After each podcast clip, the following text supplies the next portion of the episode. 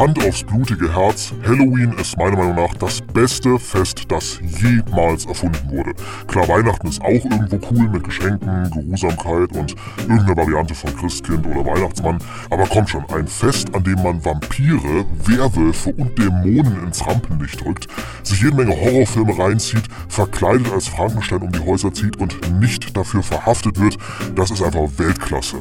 Ein weiterer Bonus von Halloween, jede Menge Horrorspiele sind reduziert, zum Beispiel bei Steam. Und um die soll es uns heute gehen. Horrorspiele, bei denen Spielspaß vielleicht gar nicht an erster Stelle kommt. Stattdessen soll die Erfahrung uns das Fürchten lehren, uns Kontrolle nehmen, damit wir uns ohnmächtig und verletzbar fühlen.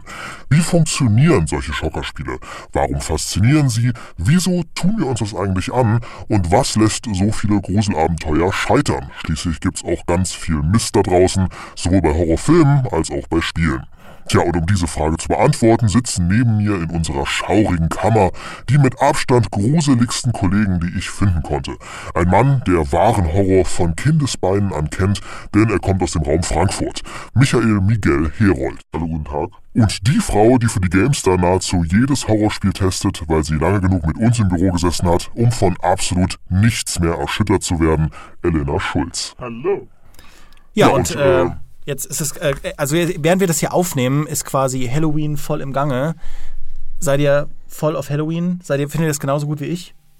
Ja, aber ich lebe auch in Angst. Deswegen ist dieser Feiertag nochmal der Höhepunkt für mich des Jahres, wie du schon korrekterweise beschrieben hast.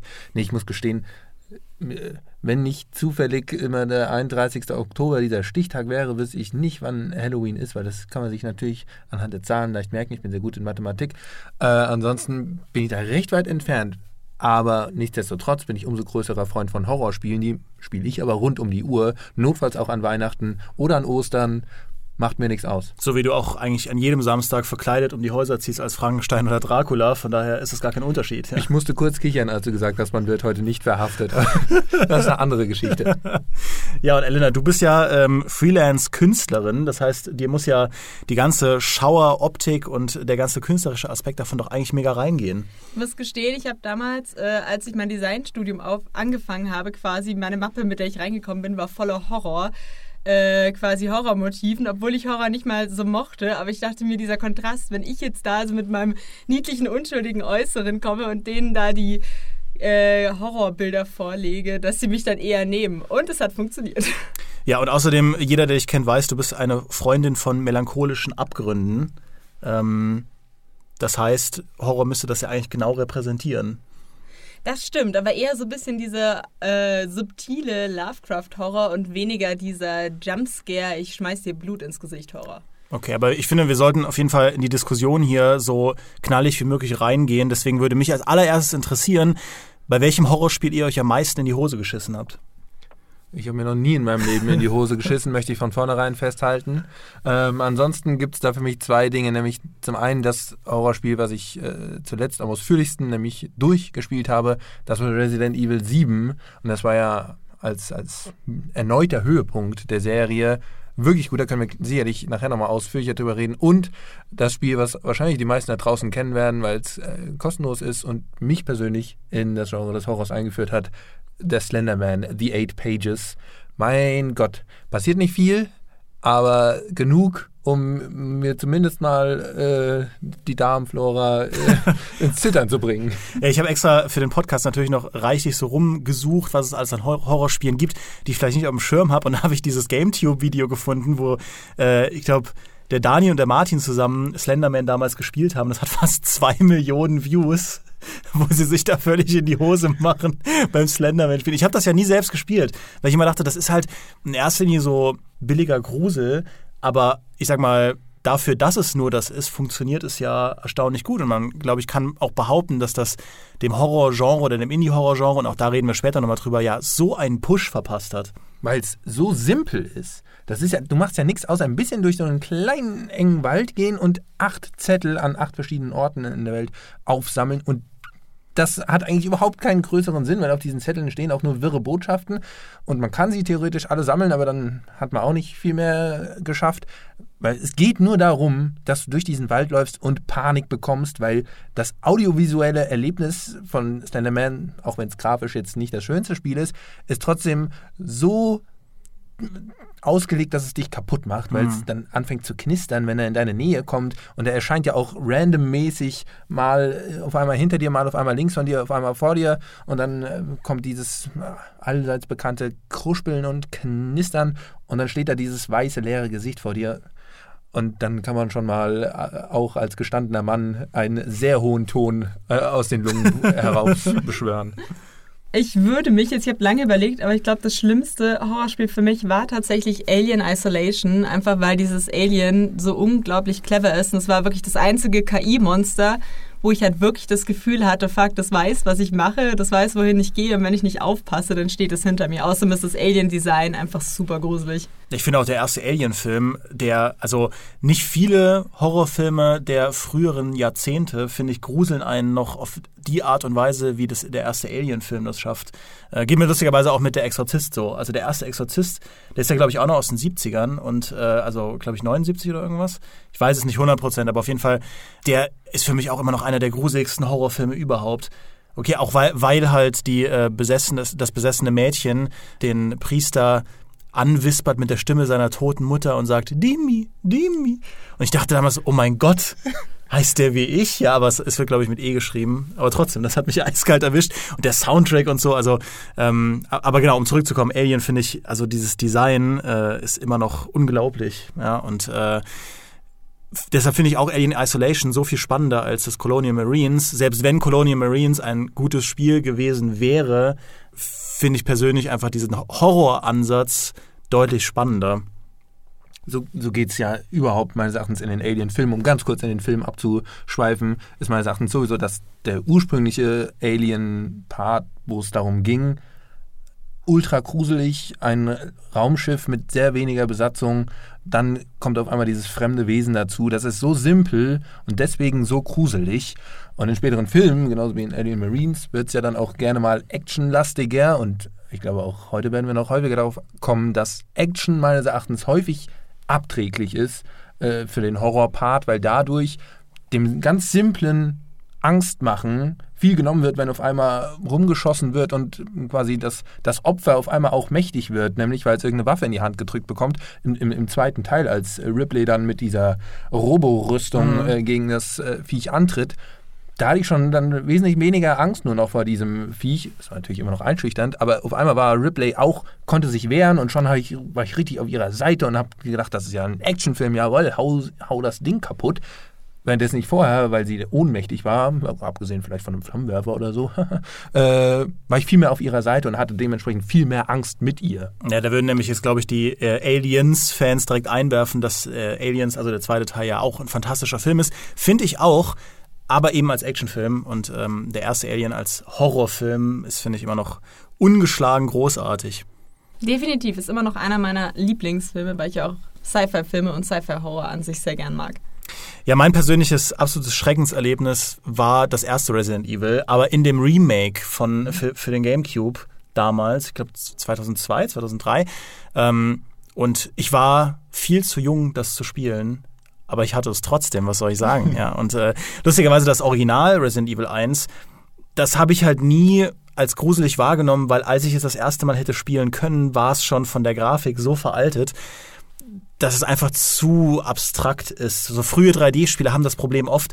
Pixelspiele, die sind auch 20 Jahre später noch sehr, obwohl sie eigentlich so abstrakt sind, funktionieren sie, weil man sich besser da reinfindet von der, also das erwacht halt auf eine andere Art und Weise zum Leben im eigenen Kopf. Aber bei frühen 3D-Spielen finde ich, da geht gerade bei so Gruselsachen das schnell verloren. Aber das Re Resident Evil Remake, oh mein Gott, hat mich das mitgenommen, weil es auch einfach so viele Momente hat, die ich bis heute im Gedächtnis habe. Es gibt ja Ich glaube, diesen berühmtesten, einen der berühmtesten Momente, dieser, dieser, dieser Gang, wo man langläuft und wo nichts passiert und dann kommst du zurück. Beziehungsweise während du langläufst, knirscht nur äh, das, das Glas am Fenster und wenn du dann wieder zurückläufst, einfach so, dann springt auf einmal der, der untote Hund durch die Tür, äh, durchs Fenster und verfolgt dich. Eine absolut unfassbare Szene. Aber auch, ähm, das hatten sie auch in dem Remake exklusiv eingeführt, die Mechanik, dass die Zombies, wenn du sie nicht verbrennst, irgendwann ab der Mitte der Kampagne, also die bleiben liegen und wenn du irgendwann ab der Mitte der Kampagne da rumläufst, dann stehen die wieder auf und sind plötzlich so Super-Zombies. Das heißt, du musst eigentlich dein,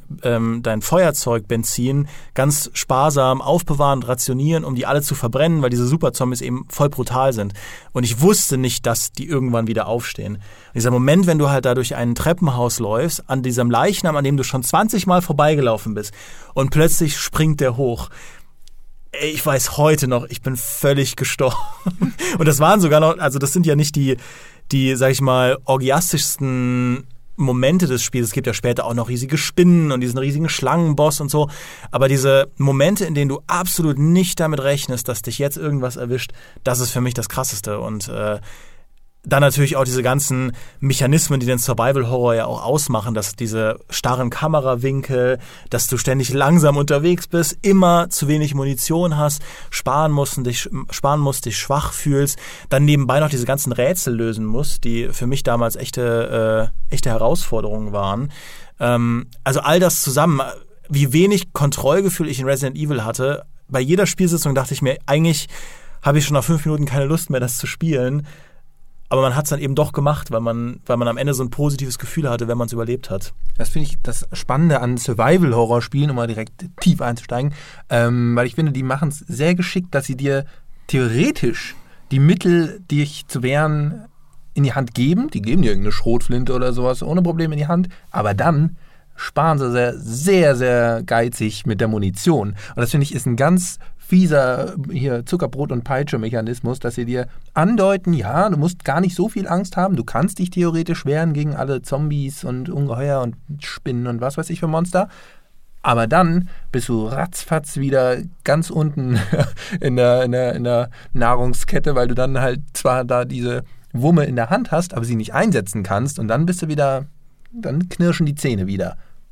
Ja, weil du jetzt schon von Survival Horror angefangen hast. Ich finde, ähm, das Horror-Subgenre, weil es ja eigentlich verschiedene, verschiedene Sachen in sich vereinen kann, aber das Horror, Horror als Thema ist ein Subgenre, was sich so stark gewandelt hat über die, über die Jahrzehnte. Also wenn du irgendwie die, die frühen Anfänge nimmst, diese frühen Survival-Horror-Spiele, die eigentlich Horror als eine eigenständige Gattung groß gemacht haben im Gaming-Bereich.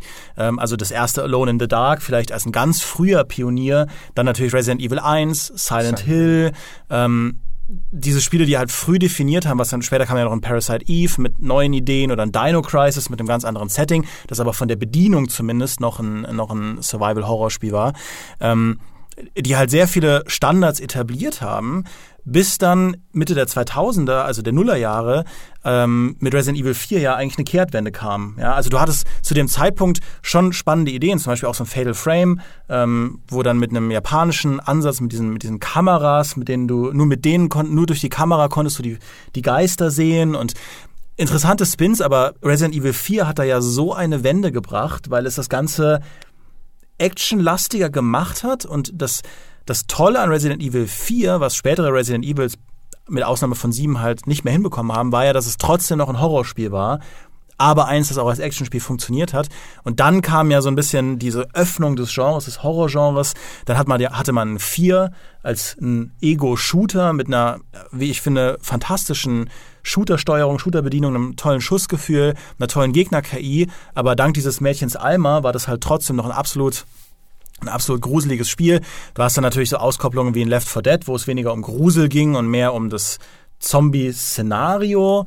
Ähm, bis hin dann eben zu diesen dunklen Stunden von einem Resident Evil 6, das dann die Fans abgelehnt haben, wo es dann das, das Genre eigentlich, dieses Subgenre eigentlich in einer Krise war, weil zu wenig frische Ideen da waren. Und dann kam dann 2010 ein Amnesia und hat plötzlich gezeigt, wie krass gruselig ein Spiel sein kann, das mit wenig Budget entwickelt wurde. Und ähnlich wie bei Minecraft im im Globalen, sage ich jetzt mal, hat das ja dann diese Welle des Indie-Horror losgetreten, zusammen mit einem Slenderman und, ähm, und dann später kam ja ein, ein Outlast und all die anderen Horror-Adventures, die man jetzt heute kennt, ein Trend, der sich eigentlich bis heute fortsetzt.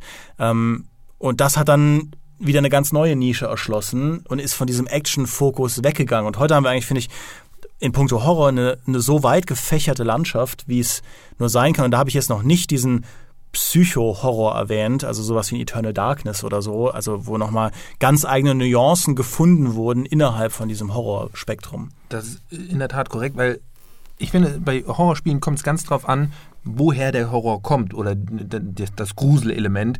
Weil es gibt diese, wie du schon gesagt hast, diese alten Spiele und meines Erachtens auch jetzt dann diese Indie-Dinger wie, wie Slenderman und so, die ganz, ganz wenig dir in die Hand geben. Ganz, ganz elementar sind auch dann ganz grob schlechtig mit festen Kameraperspektiven, die du nicht bewegen kannst. Und du bist wirklich ganz, ganz limitiert und dadurch hilflos. Und das macht in dir meines Erachtens so dieses Angstgefühl, einfach nur durch diese, ja, durch diese Hilflosigkeit. Auf der anderen Seite gibt es aber dann eben Horror-Action-Spiele, die meines Erachtens gar nicht primär Horror sind, sondern irgendwelche Shooter oder ähnliches, die einfach nur ein Horror-Setting haben. Das finde ich ist ein, ein wichtiger Unterschied, ähm, weil Horror-Settings kannst du halt in alle möglichen Spiele verwandeln. Ich habe eben äh, bei der Recherche bin ich auf ein Spiel gestoßen, Gone Home. Sagt mhm. euch das was? Dieser Walking-Simulator. Ja. Habe ich gespielt und hat ultra Schiss, durch dieses riesige leere Haus zu laufen. Und am Ende war das halt überhaupt nicht gruselig, weil es eigentlich voll so die schöne Familiengeschichte, also schön jetzt, ne, ist eine tragische, aber eigentlich eine, eine ganz einfache Familiengeschichte war, die nichts übermäßig Gruseliges an sich hatte. Und trotzdem bin ich in diesem einen sich harmlosen Walking-Simulator einfach durch dieses, weil die Umgebung so gruselig war, hatte ich wieder Schiss. Aber eigentlich ist es kein Horrorspiel, hat in mir aber äh, diverse Ängste ausgelöst. Das ist in Gone Home aber auch sehr fies, weil das wirklich in seiner ganzen Aufmache her und so, es funktioniert ja im Prinzip wie eines dieser Horrorspiele. Du gehst in First Person durch ein gruseliges Haus, es gewittert draußen, die Familie ist weg. Und so, du hast eigentlich das ganze Spiel über, finde ich, wirklich dieses Gefühl, okay, jetzt springt dich was an. Das haben sie sehr klug gemacht. Ich finde auch zum Beispiel da The Last of Us ganz interessant, weil diese Klicker zum Beispiel, die sind unfassbar gruselig. Wenn du in dunklen Räumen bist und du hörst diese Klickgeräusche, das macht dich wahnsinnig. Aber ich meine, The Last of Us ist auch nicht unbedingt ein klassisches Horrorspiel. Das ist ja eigentlich, eigentlich einfach ein Actionspiel, was halt auch wieder Horrorelemente hat letztendlich. Ja, gerade auch so, ähm, du wirst ja wirklich in vielen Horrorspielen auf Geräusche äh, gepolt. Also auch wenn ich Left 4 Dead, was ja gar kein, also nicht im klassischen Sinne ein Horrorspiel ist, sondern wie du gesagt hast, Miguel, ein Spiel mit einem Horror, Horror oder zumindest einem, einem Szenario, diesem Zombie-Szenario, aber auch da weißt du halt, dass diese Witches, die Hexen, wenn du eine von denen, die sitzen halt weinend rum auf der Karte und wenn du die aufscheuchst, können die in Windeseile dein komplettes Team platt machen. Also das sind obwohl sie unscheinbar aussehen, die schlimmsten Gegner im gesamten Spiel. Und du hörst halt dieses Weinen dann irgendwann immer so aus der, aus der Ferne und du weißt schon, da ist halt irgendwo eine Witch. Jetzt müssen wir aufpassen, jetzt müssen wir richtig vorsichtig vorgehen. Ähm, und bei den Klickern, das stimmt, das ist, äh, ging mir ganz genauso. Weil The Last of Us hat ja, du kämpfst ja auch oft gegen Menschen. Das ist ja, es geht ja in eine ähnliche Richtung wie in Walking Dead, dass ähm, die, die Zombie-Epidemie oder die, die ähm, generell einfach die Epidemie, die da grassiert, eine Grundlage ist, um eigentlich eine Geschichte über Menschen zu erzählen und wie Menschen miteinander umgehen, wenn die Welt untergegangen ist. Ähm, aber trotzdem, finde ich, haben sie es da geschafft, diese Klicker-Monster so eindrucksvoll in Szene zu setzen. Ich bin da auch immer, weil du ja auch da immer, immer zu wenig hast von allem. Ja. Äh, Gerade wenn man da ein Uncharted dagegen hält, was ja gleicher Entwickler ist und eigentlich von der, von der Kamera, von dem, von dem grundlegenden, ganz grundlegenden Design des Spiels eigentlich ähnlich aufgebaut ist. Äh, ist, ist aber ein gänzlich anderes Spiel, also so komplett anders.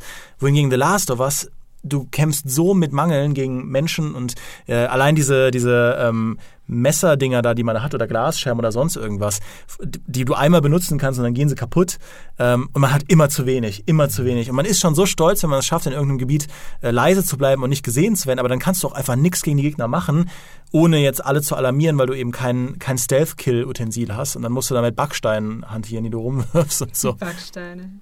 Absolut kuriose Sache.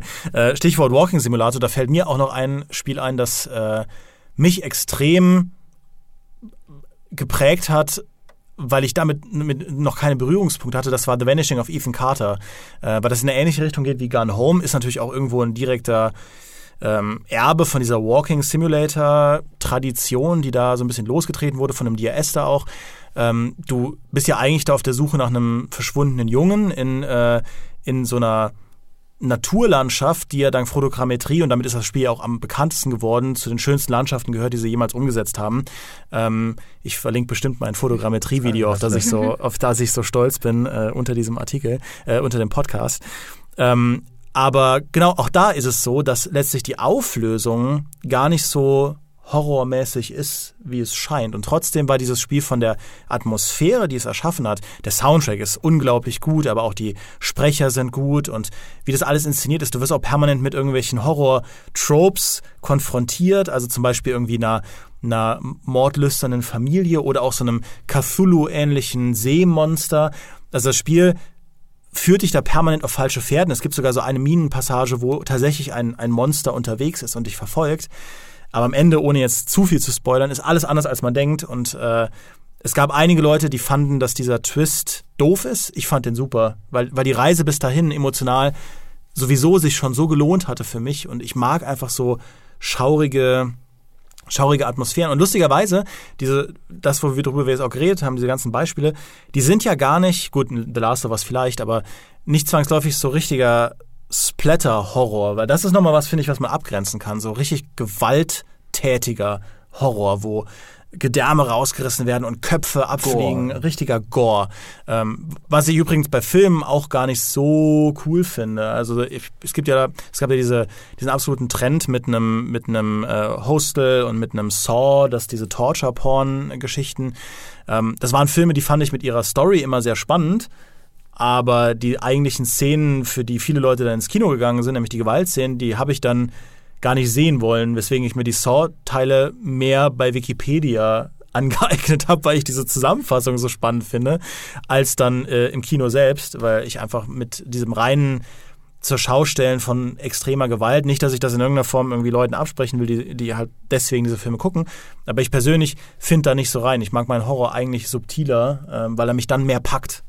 Ich weiß gar nicht, ist das offiziell, Saw ist offiziell als Genre Horror, ne? Weil ich finde, solche Torture-Porn, Gore-Filme, ich gehe gleich in die Spiele zurück, ähm, die sind meines Erachtens weniger gruselig als eklig.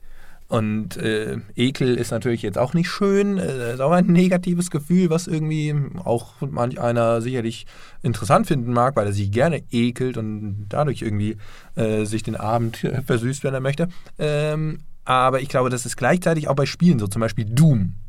Doom ist ja halt, wie wir alle wissen, ein massiver Ego-Shooter voller Action, aber halt in der Welt, die, glaube ich, unter anderen Bedingungen auch super gruselig sein könnte, voller Dämonen, verwahrlose äh, Einrichtungen, wo du dann da durch leere Gänge wandelst und dann kommen die auf auseinandergebrochenen Schädeldämonen auf dich zugerannt und du denkst dir nur, welcher merkwürdige Designer hat sich denn überhaupt solche Gestalten ausgedacht.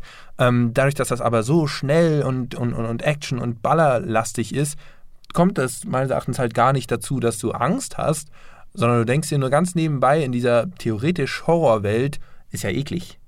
Und deswegen finde ich, ist das halt bei solchen Spielen muss man da distanzieren äh, oder differenzieren zwischen ekelhaftem Horror, der wirklich mehr so ein uh Gefühl, um mal hier Soundeffekte einzubauen, sehr cool, äh, hervorruft oder einem wirklich einem, einem, was einem einfach nur die Haare im Nacken äh, aufstellen lässt, weil es einfach Angst auslöst. Ich finde auch, also wenn du keine richtige Angst empfindest, sondern so ein Ekel oder so eine Abscheu, jetzt bei Gewalt oder Gore oder so, ich finde, das, äh, das nutzt sich auch wahnsinnig schnell ab. Also ich finde, wenn du dir eine Zeit lang irgendwie so ein Gesplatter anschaust, am Anfang bist du noch so, äh, und irgendwann bist du so, okay, weißt du, beim fünften Kopf empfinde ich jetzt nicht mehr viel, wenn ich das sehe. Also gerade, wenn es halt in einem Film ist, in einem Spiel, es nutzt sich einfach wahnsinnig ab, finde ich. Ist ja lustigerweise auch was, wo, ähm, wo das äh, Agony dran gescheitert ist. Mal abgesehen von vielen technischen Problemen. Aber das war ja auch ein Spiel, wo, glaube ich, viele Horrorfans im Vorfeld gesagt haben, boah, das könnte mal interessant werden, weil dieses Spiel sich an allen Ecken und Enden Grenzüberschreitungen auf, auf die Fahne geschrieben hat. Und als es dann rauskam, ist den Leuten aber schnell auf, aufgefallen, dass halt abseits von so, sage ich mal, harten, genau diesen harten Effekten nichts dahinter steckt. Und Jetzt gab es ja auch diese Unrated-Version, die dann rausgekommen ist, äh, die dann nochmal ein bisschen brutaler ist, aber am Ende des Tages, glaube ich, war das vielen Horrorfans dann, dann doch ein bisschen zu dünn. Äh, was ich noch gerade einwerfen wollte zu dem Doom. Ich finde, warum Doom sowieso als Horrorspiel schon von Anfang an keine Chance hat. Ähm, das Spiel ist von der Grundidee genau entgegengesetzt zu einem Horror, zu einer Horrorerfahrung angesetzt, weil das erste, was du in Doom machst, du bist angekettet, du reißt diese Kette weg, also in dem Doom von 2016, du reißt die Kette weg, da kommt ein Gegner angelaufen und du nimmst ihn und schlägst ihm den Schädel sofort ein, schnappst dir deine erste Waffe, erledigst alle Gegner im Raum. Das heißt, diese absolute Macht- und Power-Fantasie, die Doom verkörpern will, steht dem ja eigentlich komplett entgegen. Ja, es ist ja sogar so, dass je nach Story-Theorie äh, man es so auslegen kann, dass alle, den, alle Monster, denen du begegnest, eigentlich Angst vor dem Doomguy haben und dass du eigentlich das Monster bist, das den Horror in die Welt dieser Dämonen äh, bringt, was natürlich auch so ein bisschen mit diesem Doom-Humor zusammenhängt. Das heißt, das kann schon gar nicht äh, als Horrorspiel funktionieren. Elena, ähm, bei allen Sachen, die ich jetzt so recherchiert habe, bei allen Horrorspielen, die in den letzten Monaten rauskamen, stand eigentlich immer dein Name dahinter als, als Testerin. Was ist denn und das waren ja eigentlich durch die Bank, vielleicht abgesehen von Outlast 2, eher so subtilere Horrorspiele. Und ich weiß, dass die dir tendenziell mehr Spaß machen. Kannst du da so ein bisschen drüber reden, über diesen quasi den anderen Ansatz, warum du jetzt zum Beispiel auch ein, ein Call of Cthulhu, das du jetzt jüngst getestet hast, so unheimlich eindrucksvoll findest? Ja, sehr gern. Ich finde, äh, diese Art des Horrors ist für mich halt viel spannender, weil sie sehr subtil ist. Also in Cthulhu zum Beispiel sehr, sehr lange passiert gar nichts. Du bist dieser Detektiv, du ermittelst einfach bis da wirklich irgendwas ansatzweise Horrormäßiges kommt, vergeht, glaube ich, mehr als die Hälfte des ganzen Spiels. Und das finde ich super, weil viel wichtiger als das, was passiert, ist das, was du dir ausmalst. Kein Monster, kein Horror ist so schlimm wie das, was du dir vorstellen kannst. Und wenn du die ganze Zeit überlegst, was hinter der nächsten Ecke lauert, wenn ein Spiel eine besonders starke Atmosphäre hat, verstärkt es das sogar noch, dann löst es so ein unglaublich unwohliges Angstgefühl aus, wo du einfach da sitzt und denkst, fuck, ich weiß genau, gleich passiert was. Oder da hinten, das ist so dunkel, da passiert jetzt bestimmt was. Dieses Gone Home-Gefühl oder auch Slenderman, dass du einfach immer mehr Angst hast, obwohl gar nicht unbedingt irgendwas passiert. Und wenn ein Spiel halt sehr früh diese Jumpscares zum Beispiel einbringt, dann macht es das kaputt, weil dann kennst du das Monster, dann weißt du quasi, wie viel Angst du haben musst. Das heißt, du steigerst deine Angst nicht mehr ins Unermessliche letztendlich. Ja, das ist dieses Alfred Hitchcock-Motiv des Suspense-Horrors, das eigentlich der, der Aufbau hin zum Schrecken, wenn du weißt, dass irgendwas kommt. Und das muss man sich einfach vergegenwärtigen, dass, ähm, dass Horrorspiele mit einem ganz anderen Pacing arbeiten können als, sag ich mal, gewöhnliche Actionspiele. Bei einem gewöhnlichen Actionspiel ist zu viel Leerlauf oft ein Problem, weil dir als Spieler langweilig wird und du dann irgendwie keine Lust mehr hast. Bei einem Horrorspiel sind Leerläufe eigentlich eine interessante Designidee. Wenn man sich mal Resident Evil 1 zum Beispiel anschaut, die, die Abstände, in denen du Zombies abknallst, sind unheimlich lang. Also oft bist du in äh, etlichen Gängen unterwegs, wo einfach gar nichts passiert. Aber du hast ein Gefühl dafür, dass sich gerade was aufbaut, was dann aber richtig, richtig schlimm sein kann. Weil jede Konfrontation mit so einem Gegner eben sehr tödlich enden kann oder auch in Amnesia. Ja, es, es gibt zwar da viele von diesen Monstern, die dich verfolgen und äh, gerade wenn du dich irgendwie in einem Schrank versteckst und du weißt, da kommt so ein Ding vorbeigelaufen und es kann sein, dass es den Schrank aufreißt und äh, du hast nichts, um dich zu wehren. Das ist absolut absoluter Horror. Aber du bist eben auch oft unterwegs in Räumen, wo nichts ist und äh, das sind eigentlich eigentlich kann man da sagen, da, da passiert ja dann nichts vom reinen Action-Pacing, aber dieses, diese Anspannung und das Lösen von Anspannen ist eben was, was bei Horrorspielen eine ganz eigene, sag ich mal, Designmelodie ähm, benötigt. Und das kriegen gar nicht so viele hin. Aber wenn es funktioniert, ist es eben auf eine Art und Weise faszinierend, ähm, wie kein anderes Genre faszinierend ist, finde ich, von der emotionalen Anspannung, die es bei uns Spielern auslösen kann. Schön, dass du von der Melodie sprichst, weil ich finde, bei solchen Spielen ist gerade das Audiovisuelle und Audio fast sogar dann nicht noch mehr, aber so viel wie in fast keinem anderen Genre meines Erachtens wichtig, weil diese ganze Suspension, die da aufgebaut wird, wenn du durch einfache Gänge läufst, da passiert ja dann, wie gesagt, im reinen Action-Sinne nichts. Aber äh, in den meisten Spielen hast du ja dann einfach äh, im Hintergrund knarzt irgendwas oder du denkst, Moment mal, war das jetzt eine Tür? War das ein Schritt? Hat da eben irgendein Wind gepfiffen einfach nur in der Ferne? Ähm, das sind so kleine audiovisuelle Dinge, oder irgendwie, Moment mal, hat er nicht, stand da nicht eben Fuß unter der, unter dem äh, Fensterbrett, äh, habe ich da gerade was gesehen? Andeutungen, die dir, ja, wie du es korrekterweise sagt, hast, Aufbau von, von, von Horror eben vorgaukeln. Und ich finde am allerspannendsten, und ähm, das äh, führt zurück zu dem, was Elena gesagt hat, sind eigentlich die Gruselmomente, wo der potenzielle Jumpscare dann ausbleibt und deine Fantasie aber dich so weitertreibt und wir haben ja dann alle schon viele äh, Horrorspiele ges gespielt und kennen deswegen viele Möglichkeiten, wie äh, Jumpscares passieren können und haben deswegen meistens schon Angst, oh je, oh je um, der um die Ecke kommt doch jetzt garantiert gleich irgendein fieses Ding ge gesprungen. Wenn sowas dann ausbleibt, dann ist, dann ist mein Adrenalin nämlich immer noch ganz weit oben und ich denke mir, scheiße. Das heißt, die nächste Ecke ist es, ne? Und, und so baut sich das immer weiter auf. Und deswegen finde ich also ausbleibende Jumpscares nochmal ein ganz interessantes Extramittel in so äh, in, in Horror-Genres. Ja, was ich übrigens noch ganz interessant fand, ich habe mal äh, vor einiger Weile von einer Studie gelesen und zwar ist es wohl so auch, dass wenn man eine Vorwarnung erhält in irgendeiner Form, also wenn du zum Beispiel schon weißt, hier ist ein Monster oder so, dann ist auch der Schreck danach, wenn du wirklich mal damit konfrontiert wirst, viel intensiver, als wenn du nicht vorgewarnt wirst. Das heißt, ein Jumpscare, der völlig aus dem Nichts kommt, so, keine Ahnung, du gehst durch lila Laune landen, plötzlich kommt ein Monster, der bringt überhaupt nichts. Während wenn du schon vorher weißt, okay, da ist, hier liegt irgendwie eine Leiche und ich habe da jetzt diese Kralle gesehen oder so, dann hast du viel mehr Angst, weil eben weil du dieses Gefühl in dir aufgebaut hast. Das heißt, einfach aus dem Nichts erschrecken funktioniert eigentlich gar nicht. Ja, auf jeden Fall. Und ich finde, ähm, Spiele sind dann besonders kunstvoll, wenn sie auf eine interessante Art und Weise lernen, damit umzugehen. Also bei einem Amnesia gibt es zum Beispiel dann auch eine Passage, wo du einfach nur durch so eine durch so einen leicht überfluteten Keller gehst, der sehr groß ist und du merkst dann, es gibt in diesem Keller ein unsichtbares Monster und du siehst das, das kommt halt, sobald du auf den äh, Wasserpfützen, also im Wasserbereich unterwegs bist, kommt es auf dich zugelaufen, weil es die ähm, eben diese Schwingungen im Wasser, die Wellen im Wasser merkt und dich dann halt wittert und dich sofort umbringt. Und was du machen musst, ist nur von Kiste zu Kiste zu springen, um irgendwie da durchzukommen. Und das ist eine unheimlich komprimierte Art, mit dem umzugehen, was wir eben beschrieben haben, weil du hast eben dieses Suspense-Gefühl unmittelbar vor dir. Du weißt, wenn ich da jetzt reinspringe, bin ich sofort tot. Ähm, du verstehst aber nicht so ganz, wie dieses Monster funktioniert. Du musst erst lernen, wie das funktioniert. Weil wenn das erste Mal auf dich zurennt, du siehst halt nur diese Pfützen auf dem Boden, die immer größer werden und zu dir kommen und hörst so ein Raunzen im Ohr. Und wenn du Pech hast, wirst du halt sofort umgebracht. Und ähm, das heißt, da, da liegt eben dieses, diese Erwartung, was passiert, wenn du irgendwie einen Fehler machst und das, was passiert, unheimlich eng beieinander ist halt ein wunderbarer Rhythmusbruch zu dem, wie das Spiel sonst funktioniert, weil du oft die Gefahr gar nicht unmittelbar wahrnimmst oder auch schleichen musst. Und also Amnesia hat eigentlich ein sehr interessantes einen sehr interessanten Rhythmus und wechselt immer mit diesen Rhythmus. Und man da, dagegen kann man halten in Dead Space. Das erste Dead Space war, als ich das erste Mal gespielt habe, auch unfassbar gruselig für mich, weil ich so eine Art Spiel noch nie gespielt habe und generell diese ähm, du bist ein Überlebender auf einer Raumstation, gerade wegen auch Alien natürlich, super gruselig finde. Aber wenn du mal genau darauf achtest, dann ist Dead Space unheimlich vorhersehbar strukturiert. Die Art und Weise, wie die Räume angeordnet sind, wie diese Gitterschächte angeordnet sind, wenn man da dann beim dritten, vierten Playthrough mal durchgeht, du kannst halt so genau du weißt halt so genau, was wo passieren kann. Nicht nur, weil du das Spiel schon gespielt hast, sondern das Spiel ist unheimlich transparent gestaltet. Ähm, und andere Horrorspiele sind das eben nicht. Die brechen permanent die Regeln auf, nach denen sie funktionieren.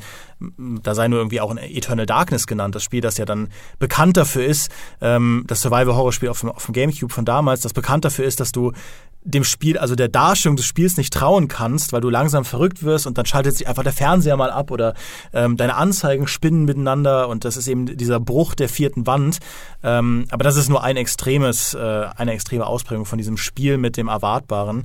Äh, aber ich finde eben die Spiele spannend, wo das so sehr kunstvoll gemacht ist. Was ich dazu noch einwerfen wollte, weil, äh, wenn du schon so schön sagst, Durchbrechen der vierten Wand, was ein Spiel, das mir da ganz groß in Erinnerung geblieben ist, ist Doki Doki Literature Club. Mhm. Wenn sich da jemand dran erinnert, das ist diese kuriose Manga-Dating-Simulation, die auf den ersten Blick überhaupt nicht aussieht wie ein Horrorspiel.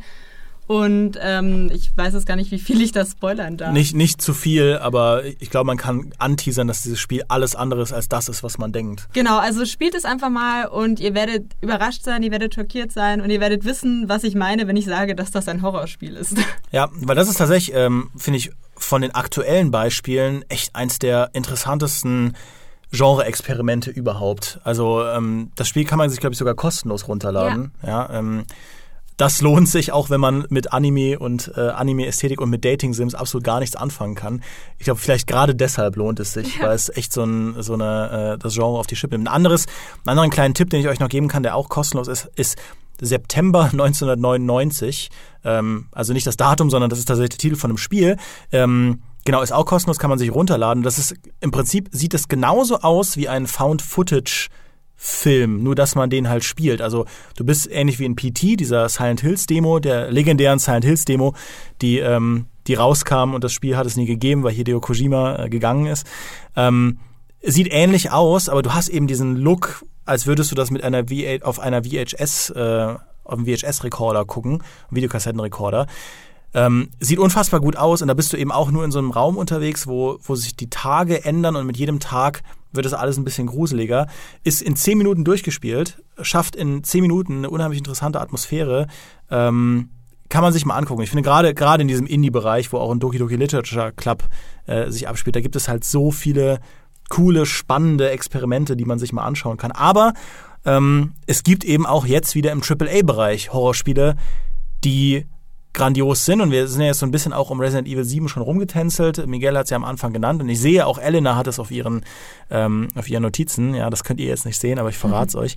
Lass uns ein bisschen über Resident Evil 7 reden, weil ich finde, das ist eigentlich ein, so ein spannendes Spiel, weil es ein, eine Franchise nicht nur zurückgebracht hat auf den Weg, den Fans sich gesucht haben oder sich wieder gewünscht haben, sondern wirklich mit dem siebten Teil wahrscheinlich, also kann man diskutieren, mit den Besten abgeliefert hat der gesamten Serie. Das liegt natürlich zum einen mal daran, dass äh, er technisch den alten äh, Teilen sehr überlegen ist. Das liegt natürlich auf der Hand. 1, 2, 3 können da nicht mithalten. Deswegen allein finde ich schon mal 7 schöner. ähm, und 4, 5, 6 steht mal außer der Reihe, weil wie gesagt, Action. Ähm, aber ja, äh, ich finde es halt, Resident Evil 7 macht es deshalb so gut, weil es wieder so sehr komprimiert alles wieder in einem kleinen Häuschen da in so einem dunklen Wald, ist das irgendwo in den Südstaaten von Amerika, glaube ich, wenn ich mich recht entsinne. Ganz, ganz eine kleine Welt und innerhalb dieser kleinen Welt ist aber alles so kaputt. Diese Familie Baker heißen die doch, glaube ich, wenn ich mich recht entsinne. Ähm, die sind ja sowas wie von kaputt. die sind auch ekelhaft, aber auf eine ekelhafte Art und Weise, wo ich mir wirklich schon wieder gruselig äh, mir denke, bleibt mir fern. Ähm, und das ist aber alles in so einem kompakten, weil es ja nur in diesem einen Landhaus, in diesem Gasthaus da, äh, nicht Gasthaus, aber in diesem, in diesem Familienhaus von denen, dass das so kompakt ist und trotzdem bist du da mit denen zusammen drin gefangen und musst dich da durch den Keller und durch die Schlafzimmer von denen wühlen und kannst nicht entkommen. Und das ist halt einfach auch meines Erachtens so ein Gegensatz zu Resident Evil äh, 5 zum Beispiel, wo du da durch Afrika halt durch die Dörfer rennst und äh, diese, diese großen Möglichkeiten theoretisch hast, da mit diesen Hundertschaften an Gegnern, die auf dich zugerannt kommen, das ist da, äh, bei, bei, bei Resident Evil halt so anders, weil da, da kommen auch mal mehrere Gegner auf dich zu, diese komischen äh, schwarz-suppigen Monster. Aber meistens hast du es halt nur mit einem einzelnen Gegner zu tun. Gerne zum Beispiel der Vater der Familie, der dann wie ein Übermensch auf dich zugerannt kommt und du einfach nur denkst, was kann das war's das ist jetzt das Ende des Spiels, Game Over. Ich will jetzt einfach nur auch noch mich in mein Bett legen und dann können wir morgen wieder über dieses Spiel reden. Ähm, also es ist wieder auf so eine einfach kompakte, kleine Welt zusammengeschustert, wo du aber trotzdem bestehen musst. Ähm, und es ist auch meines Erachtens, äh, hast du eben schon PT erwähnt. Ich finde es auch deswegen so interessant, dieses Setting mit dem, mit dem Haus auch zu wählen, weil ich finde, sowas ist ganz äh, vertraut jeder hat irgendwie, oder äh, nicht jeder, aber die meisten Leute sind irgendwie in einem Haus aufgewachsen. Und deswegen kennt jeder solche ganz normalen Flure, die man entlang gehen kann. Das ist in Resident Evil, ist das äh, meines Erachtens sehr häufig verwendet. In PT nochmal sehr viel mehr, weil es da ein ganz normales Familienhaus, wie bei, bei mir zu Hause das auch aussieht. Und dann gehst du so den Flur entlang und dann knarzt die Tür hinter dir und ich bin früher als Kind nämlich auch immer, wenn ich im Keller irgendwie eine Flasche Wasser oder sowas mir holen musste, glaubst du aber, dass ich, egal zu welcher Uhrzeit und egal ob es draußen noch hell war, die Kellertreppe nach oben immer gerannt. Äh? Das kenne ich sehr gut, das mache ich heute noch.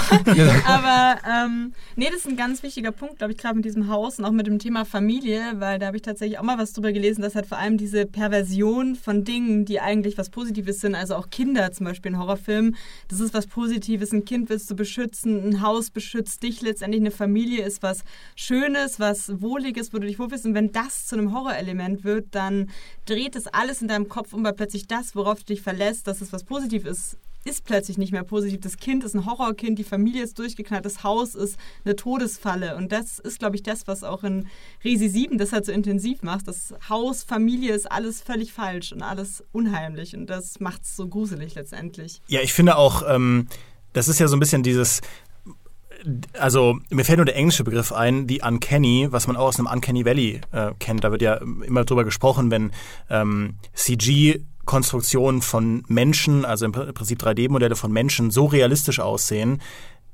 aber eben nicht realist, ganz realistisch sind, dass das so einen merkwürdigen Verfremdungseffekt hat, den das Gehirn nicht so richtig zusammensetzen kann. Und im Horror-Kontext ist dieser Uncanny-Begriff, ähm, was, da gibt es ein schönes Video von Extra Credits, äh, ein sehr, sehr lohnenswerter äh, YouTube-Kanal, wo sie auch darüber sprechen, dass eben dieses leichte Versetzen von etwas, das man kennt, gewährleistet, dass der Horror auch nachdem du das Gamepad weglegst, eben bleibt. Dass du danach in deinem Zimmer rumschaust und denkst, okay, hm, das ist irgendwie, das könnte jetzt alles auch hier sein. Ne? Der Horror ist dann am langlebigsten, wenn du, wenn du nicht so sicher bist, ob der nicht auch in echt existieren könnte. Das ist ein Gedanke, den man natürlich als Erwachsener nicht so oft hegt, den man als Kind aber umso häufiger hatte, dass man sich nicht so ganz sicher war, ob es das nicht vielleicht in echt gibt. Ja, ich erinnere da nur an, an X-Factor in den 90ern, ja, die Serie mit Jonathan Frakes, wo es wo sie die Leute so furchtbar aufs Korn genommen haben mit, äh, mit den, dass sie gesagt haben, einige Fälle hier sind halt wahr und andere sind nicht wahr und der Zuschauer muss im Prinzip raten, welcher Fall wahr ist. Und die Fälle, die wahr waren, das ist absolut unmöglich, dass das wirklich passiert ist, aber das für hat mich, mich als Kind innerlich zerstört. Die waren für mich alle wahr. ich habe das geguckt und ich, also es war wirklich schlimm. Ich habe mich oft, wenn ich draußen war im Dunkeln oder im Keller, ist es mir dann wieder eingefallen, oh, da war doch diese Geschichte mit dem Clown und so, wo er dann gesagt hat, ja, die war wahr. Und ich, oh Gott im Himmel, weißt du, das war, hat mich sehr geprägt früher. Ja, oder der Mann, der irgendwie nachts schlafwandelt und dann so äh, Klingelchen am Handgelenk hat, damit sein, seine Familie ihn tracken kann, aber das hilft nichts und am Ende ist er verschwunden und er taucht dann auf als Puppe im Puppenhaus des Kindes. Dies ist eine der allerschlimmsten Geschichten. Und die ist angeblich wahr. Die also, ist wahr, ich war dabei. Es war Miguel. Aber tatsächlich ist es eben so, dass wir als äh, Zuschauer, als Spieler ganz konkrete Vorstellungen davon haben, wie die Welt eben zu funktionieren hat. Und wenn da, das, das kann sowas Simples sein. Exocredits hatte als Beispiel eine, ein, ein Licht, das flackert. Wir haben halt einfach das, die Vorstellung davon, dass ein Licht durchgehend brennt und wenn ein Licht flackert, ist das eben ein Bruch mit dem ähm, Erwarteten und selbst das kann es eben schaffen, schon eine dubiosere Atmosphäre zu erschaffen, als wenn das Licht eben durchweg brennen würde. Und wenn ähm, Horrorkünstler auf eine sehr interessante Art und Weise damit umgehen können, solche Dinge in ihren Spielen zu platzieren, solche vermeintlich vertrauten Dinge, dann ähm, kann das eine unheimlich starke Wirkung haben. Ja? Und äh, ich finde, was ihr habt eben auch ein, einige interessante Punkte angesprochen, wo, was ich jetzt einfach ganz simpel noch in den Raum werfen möchte, weil du, Miguel, Resident Evil 5 mit Resident Evil 7 verglichen hast, ist einfach der Einsatz von Licht und Schatten. Weil das große Problem, also mit das größte Problem von Resident Evil 5 in meinen Augen, warum das als Horrorspiel völlig versagt, ist, dass dieses ganze Spiel so verflucht hell ist. Du siehst ja immer alles, du bist ja da immer das, das spielt ja unter anderem in Afrika und es gibt, glaube ich, nur eine einzige Passage in, einer, in einem Minensystem, wo du tatsächlich mal nicht permanent alles siehst. Und das ist auch mit die gruseligste Passage oder die einzige gruselige Passage in diesem ganzen Spiel, weil es ansonsten nicht als Horrorspiel durchgeht, weil das Spiel mit dem Sichtbaren und dem Unsichtbaren so wirksam ist als Stilmittel in, in Horrorspielen, dass ich nicht verstehen kann, wie. Ähm, wie Resident Evil 5 das einfach so komplett ignoriert hat. Also ich weiß, sie wollten damals in, mehr in so eine Action-Richtung gehen, aber das komplett zu ignorieren, ja, ähm, war ein ganz, ganz schlechter Schachzug. Und äh, das finde ich hat Resident Evil 7 auch deutlich besser gemacht. Da werfe ich nur als kleine Anekdote ein, dass äh, ich mit Frau Elena Schulz ähm, mir die VR Kitchen Demo von die Küchendemo von Resident Evil von Resident Evil angeschaut habe und wir beide waren halt also wir haben diese PSVR-Brille aufbekommen und äh, da ist man ja irgendwie gefesselt auf so einen Stuhl, während man nicht alles so erkennen kann in, einem in einer abgedunkelten Küche. In der Demo nicht, ähm, nicht auf der äh, Gamescom? Äh, genau, in, in, in, was war denn die Gamescom-Demo? War das nicht auch die? Nein, ich meinte, man ist in der Demo gefesselt. Ach so, ja, ja, ja, ja. Nicht auf der Gamescom war man gefesselt, das stimmt. Ausnahmsweise waren wir mal nicht wirklich gefesselt auf einer Anspielsitzung. Ähm, und dann ist man eben in diesem virtuellen Raum und kann sich nicht bewegen und kann nichts machen. Und man sieht es eben durch VR-Technologie, durch die Augen der, äh, der Spielfigur. Und es passieren ganz makabre Dinge in dieser Küche. Und das war, glaube ich, eines der krassesten Horrorerlebnisse, äh, das ich je hatte. Und äh, also ich sag mal, an, an Elenas Schreien hat man zumindest ausmachen können, dass es dir wahrscheinlich ganz ähnlich ging. Ich habe das damals in mein Fazit auch geschrieben. Es war wirklich schlimm und ich kann bis heute dieses Spiel nicht äh, für PSVR spielen, obwohl ich eine PSVR habe und es wirklich das beste Spiel für PSVR ist. Aber ich, ich kann es einfach nicht. Ich traue mich das nicht. Na, wir haben da auch ein, äh, ein intern legendäres Reaction-Video gemacht. Wir machen ja sowas normalerweise nicht so häufig, ja, ähm, weil das ja eher so reiner YouTube-Content ist, aber das war sowas, wo wir einfach intern diese Demo hatten und äh, und einfach zu neugierig waren, wie die Leute darauf reagieren würden. Und äh, da, da gab es auch, also so krasse Reaktionen von allen, von allen Leuten durch die Bank, die bei uns hier im, im Münchner Office sitzen, weil auch das zu Recht einfach unfassbar gruselig ist. Vor allem vom damaligen Kollegen Sebastian Stange, der, ich erinnere mich, wirklich bei dieser, weiß nicht, fünf Minuten äh, Demo komplett still da saß, keine Regung gezeigt hat, nicht einmal mit dem, auch nur mit dem Mundwinkel gezuckt hat, eiskalt das durchgezogen hat. Um aber nochmal zurückzukommen zu deinem äh, Vergleich zwischen Resident Evil 7 und Resident Evil 5, den ich ja eingeleitet habe, äh, mit diesem äh, sichtbaren und unsichtbaren Gefahren. Ich finde, das ist auch äh, ganz entscheidend, welche ja, Gegner man in einem Spiel hat. Meistens hat man in Spielen irgendwelche äh, Opposition, die man bekämpfen muss. Und da finde ich es halt entscheidend, nicht nur das Sichtbare oder Unsichtbare, sondern es ist auch bedingt durch die Anzahl der Gegner. Und ich finde, gerade bei Zombies äh, ist das ja meistens mh, so eine Sache, dass die gerne mal in 100.000 oder 100.000 äh, Schaften angerannt kommen. Das ist dann halt eine andere Art und Weise, wie man dir Angst machen möchte, weil einfach diese Übermacht auf dich zugerannt kommt, m, kannst gar nicht entkommen, die sind, die überwälzen dich einfach. Man erinnert sich auch mal wieder an einen Film, World War Z, hier mit, mit, mit äh, Brad Pitt, wo diese wirklich Wellen an, an, an Zombie-Viechern da äh, auf, sich aufstapeln und würdest darunter begraben werden. Und dem entgegen ist dann aber notfalls bei Resident Evil 7 so ein einzelner Gegner, der dann sehr viel präziser vorgehen kann und sehr viel präziser irgendwie verschwinden kann und dann wieder auftauchen kann, um dir Angst zu machen. Im Gegensatz dazu so irgendwie diese allgegenwärtige und auch all, äh, die ganze Zeit über sichtbare äh, Gefahr durch so Gegnermassen. Und das ist halt auch, machen Spiele natürlich unterschiedlich, mal lieber die große Masse und mal lieber die Präzision. Finde ich aber sehr spannend. Ich persönlich mag halt deswegen, ne, ich, ich glaube, ich habe es jetzt schon ein paar Mal erwähnt, das Simple, den simplen Horror und deswegen gefällt mir persönlich auch so ein einzelner Gegner mehr. Ne, ich werfe nur ein, dass äh, Zombies natürlich auch ein schönes Beispiel sind für Elena, deine, deine Theorie, weil auch Zombies ja ein Stück weit dadurch gruselig werden, dass sie aussehen wie normale Menschen, normale Jeans und Turnschuhe tragen, aber eben blutrünstige Monster sind. Also da hat man auch ein schön, schönes Wechselspiel aus Vertrauten und Vertrautem und Fremden. Ähm, aber würde ich dir, würde ich dir zustimmen? Und ich finde, auch da ist eben Resident Evil 7 ein ganz gutes Beispiel, weil es auch die Gegner in eine Situation versetzt, in denen sie dir unheimlich gefährlich werden können, obwohl sie nur einzeln sind. Das macht, machen Horror, Horrorgeschichten oft mit ein paar Tricks. Einer von den Tricks ist, dass äh, Horrorgeschichten den, den Akteur isolieren. Das macht Resident Evil 7 ja auch. Ja? Du bist immer isoliert von dem Rest der Menschheit irgendwo, auf einem einsamen Haus, ja, das idealerweise auch noch verflucht ist, auf einer einsamen Raumstation, auf einer ähm, auf einer, auf einer äh, Forschungsstation irgendwo in der Antarktis oder so, bei hier, äh, bei das Ding zum Beispiel. Ähm, das heißt, du, du wirst isoliert in eine Situation gebracht und der Mensch ist eben, also wenn es um so reine Überlebensstrategien geht, ganz schlecht da drin, wenn er komplett allein ist. Ja, das, deswegen finden wir auch viele von diesen Survival-Geschichten so faszinierend, wenn jemand allein auf einer einsamen Insel überlebt, weil es eigentlich nicht das ist, was, worin wir so richtig gut sind. Ja, idealerweise haben wir jemanden dabei und wenn es nur ist, um ihm die Schuld zu geben, warum es nicht klappt. Ähm, also du wirst A isoliert und ähm, was auch ein cooler Trick ist, Horrorszenarien arbeiten ganz gut mit, ähm, mit offenen und geschlossenen Räumlichkeiten. Ja? Du, du wirst eben in, in, äh, in ein Herrenhaus versetzt, wo es enge Flure gibt, wo es ganz viele Türen gibt, die auch, wo du nie so 100% weißt, welche Tür ist offen, welche Tür ist verschlossen. Das heißt, du bist eigentlich in einem Käfig, in, in, in einem sehr engen Labyrinth, wo natürlich ein einzelner Gegner dir unheimlich gefährlich werden kann, weil du ähm, wenig Manövrierraum hast, um irgendwohin zu fliehen, äh, wo du auch nur das nutzen kannst, was dir da zur Verfügung steht. Wohingegen, wenn irgendwie diese Baker Family in Resident Evil 7, ähm, weiß ich nicht, einfach auf offener Straße hinter dir her, auf der, auf der Autobahn und äh, dann rufst du halt einen Anhalter und fährst mit denen weg. Da können die halt gar nichts, weil sie, weil sie nicht auf die Art und Weise gefährlich sind. Aber in dem richtigen beziehungsweise falschen Kontext können solche Gegner gefährlicher werden als eben 100 Gegner in einem, in einem Actionspiel. Äh, und natürlich eben hast du auch wenig Bewaffnung, um gegen sie zu kämpfen enge und geöffnete äh, Räume sind meines Erachtens aber auch äh, in einem Videospiel natürlich relativ.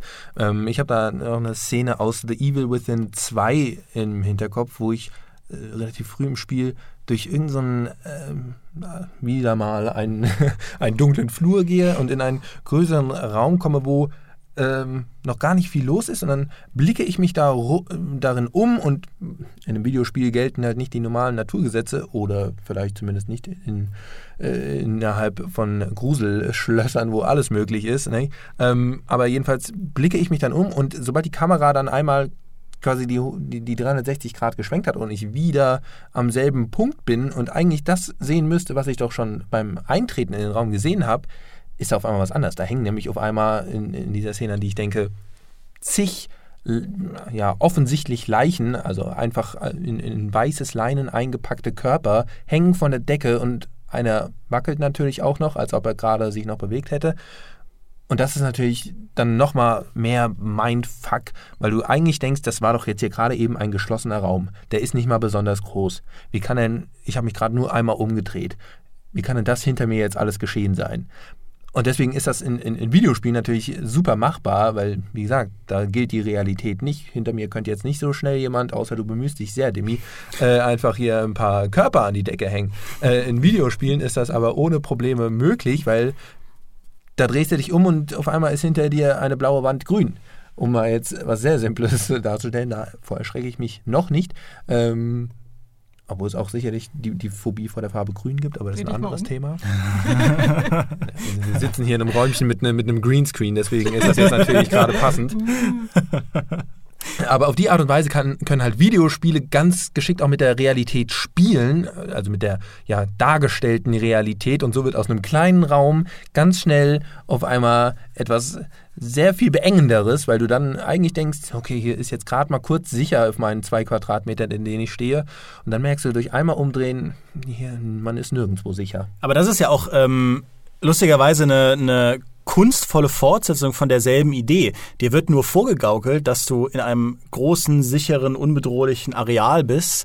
In Wahrheit kannst du aber einfach nur deiner Wahrnehmung der Realität nicht vertrauen und es ist alles gar nicht so. Ja, da gibt's ja auch, ähm, aus Spoilergründen sage ich jetzt den Namen nicht, aber es gibt Horrorfilme, wo die Hauptperson am Ende aus dieser Notsituation rauskommt und sie ist gerettet und sie wird auch sofort von einem äh, Beifahrer, also von einem, von einem Autofahrer mitgenommen und ist alles sicher und dann stellt sich in der letzten Sekunde raus, war alles nur ein Wunschtraum. Sie wacht dann wieder auf in demselben ähm, Moloch, in dem sie die ganze Zeit war und ähm, es bleibt dann offen, ob sie da erbärmlich stirbt oder, ähm, oder irgendwie doch noch überlebt.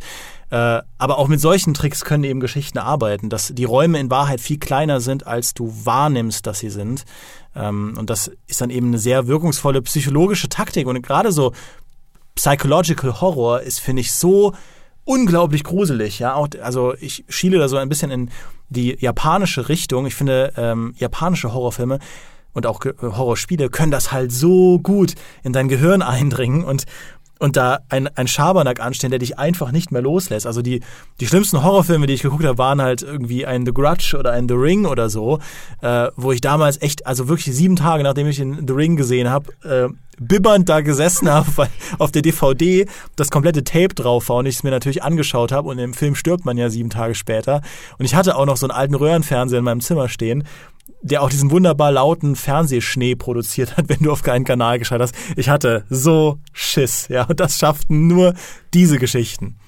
Oh Gott, ja, zum japanischen Horror fällt mir nur ein, ich habe früher sehr viel äh, Project Zero gespielt, also mhm. Fatal Frame, Fatal Frame, keine Ahnung.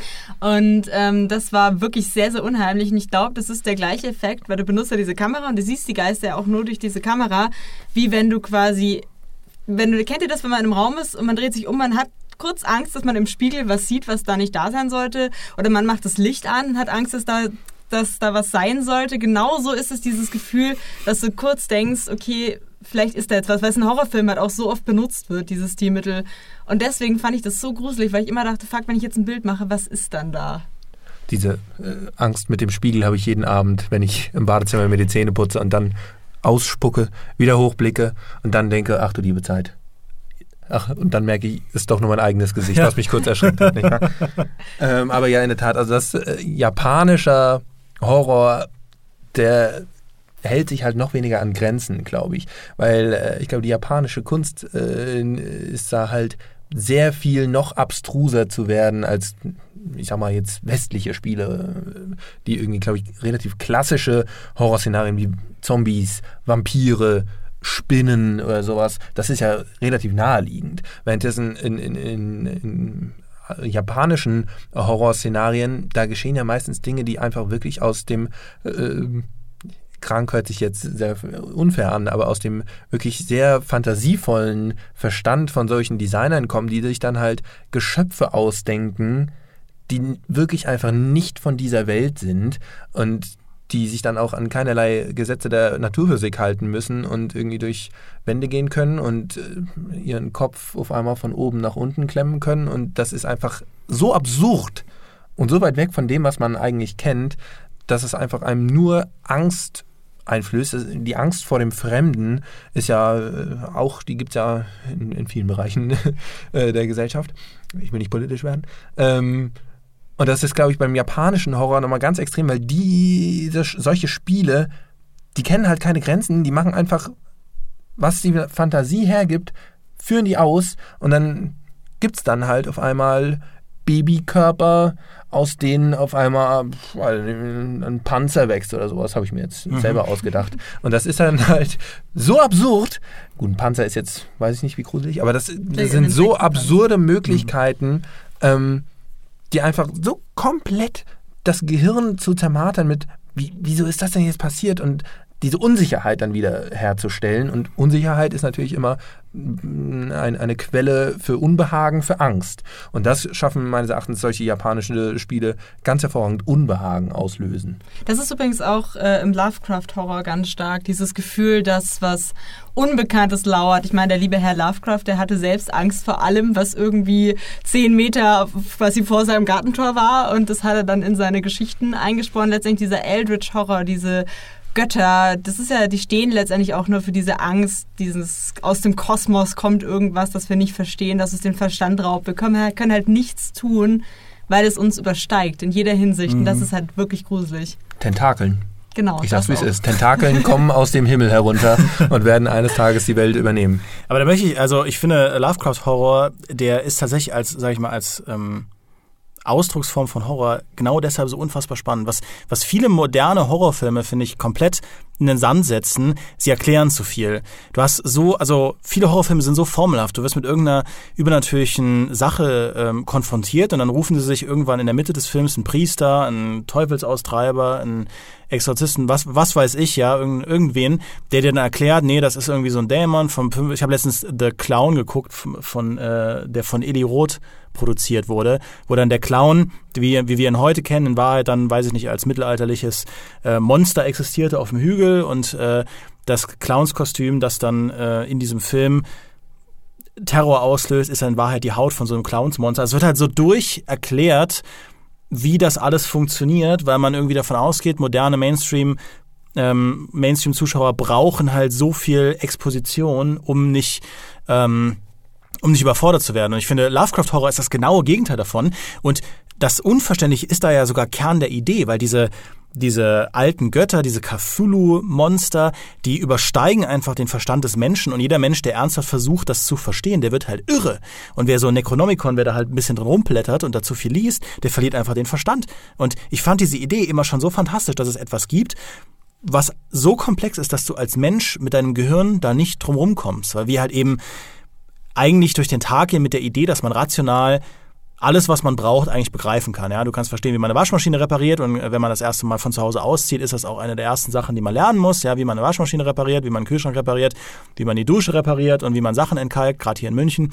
Ähm, das kriegt man alles hin, aber dass es eben das genaue Gegenteil davon gibt. Dinge, wo du einfach mit deinem Gehirn nicht hinterherkommst, das finde ich so faszinierend an Lovecraft und das ist so eine eigene Ausprägung, finde ich, von dieser, von diesen Gothic-Horror-Schauer-Geschichten, von der ich nie genug bekommen kann. Weswegen ich zum Beispiel auch so ein, so ein Call of Cthulhu, also das aktuelle Call of Cthulhu-Spiel, so toll finde. Weil es fängt eben an als simple Detektivgeschichte. Du spielst halt so einen klassischen Noir, äh, Sophie-Detektiv und verwickelst dich da in Sachen. Und wenn du eben weißt, es ist Lovecraft-Horror, du weißt, da werden Dinge passieren, die kannst du dir nicht erklären und ähm, danach kann man dann idealerweise mit Leuten ewig drüber diskutieren, was da dahinter steckt und wie das genau zusammengesetzt ist, finde ich einfach grandioser Horror.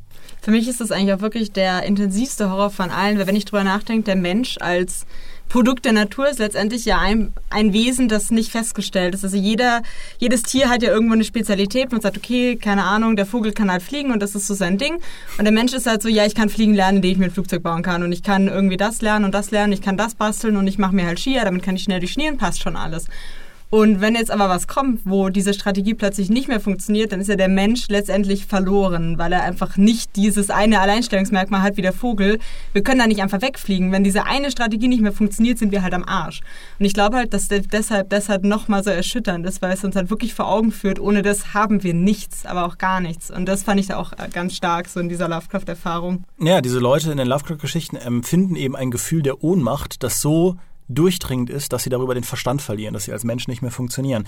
Und Ohnmacht ist ein gutes Stichwort. Ähm, ich will noch über einen Aspekt sprechen, der fast schon selbstverständlich ist, aber den man irgendwo noch erwähnen sollte. Dadurch, dass, also was Videospiele halt können, was Filme nicht können, ist eben, du bist ja interaktiv unterwegs, du steuerst die Figuren, mit denen du diese Horrorgeschichten überleben sollst. Und, äh, und was eben Horrorspiele ausmacht, ist, dass sie sich unheimlich, also oft unheimlich zäh spielen, dass du dich unheimlich langsam bewegst. Ja, Resident Evil ist ja da absolut bekannt für, also die alten Resident Evils für diese Panzersteuerung, dass deine Figur so langsam und so träge und sonst irgendwas. Allein das Umdrehen dauert gefühlt Ewigkeiten, bevor du wegrennen kannst von einem Zombie.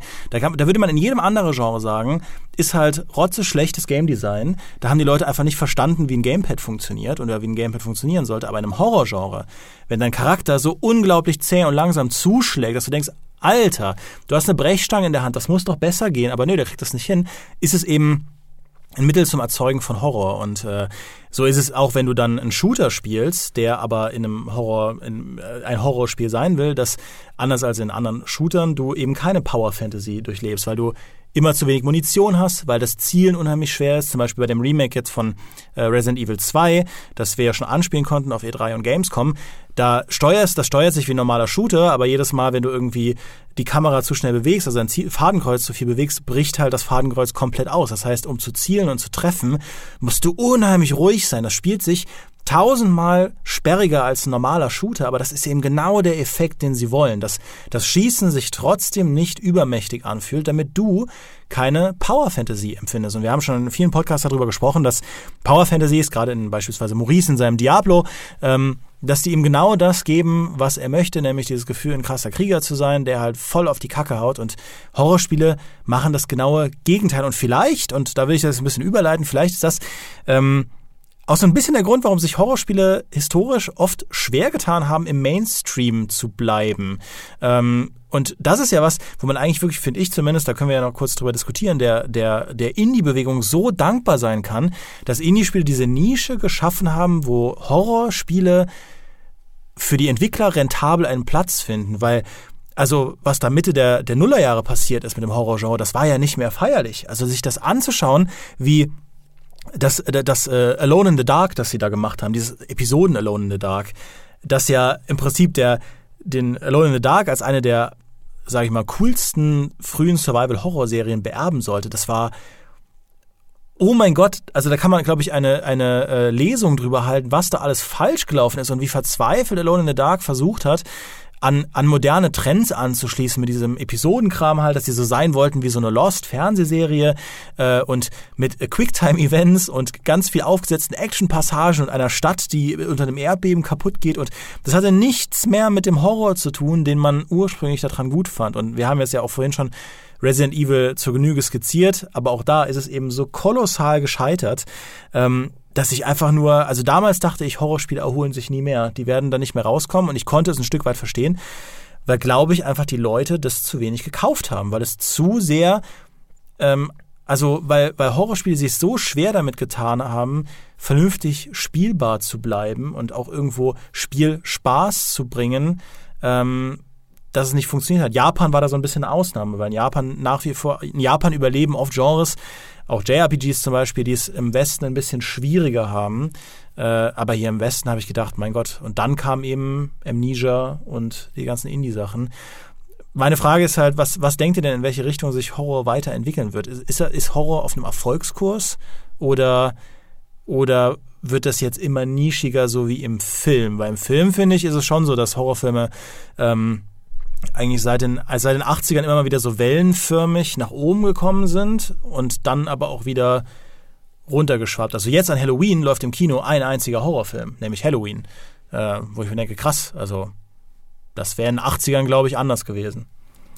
Ich glaube, das liegt daran, äh, dass Horror halt ein sehr spezielles Ding ist und Ängste ein sehr spezielles Ding, sehr ein eigenes Ding. Jeder hat unterschiedliche Ängste. Mancher fürchtet sich vor der Farbe Grün, anderer hat Angst vor, Spin vor Spinnen, vor Clowns, was weiß ich, äh, vor großen oder vor sehr engen Räumen oder sowas. Also es gibt ganz viele sehr, sehr spezielle Ängste. Und das finde ich ist sehr schwer zu bedienen in einem Videospiel, wenn du, wenn dein Ziel ist, mit einem Spiel Ängste zu aktivieren und das rauszulocken in, in einem normalen Shooter äh, gemeinsames Ballern, da kann man sich relativ schnell einigen. Wer, FIFA, wer Fußball spielen will, zockt FIFA. Da ist sich die breite Masse schnell einig.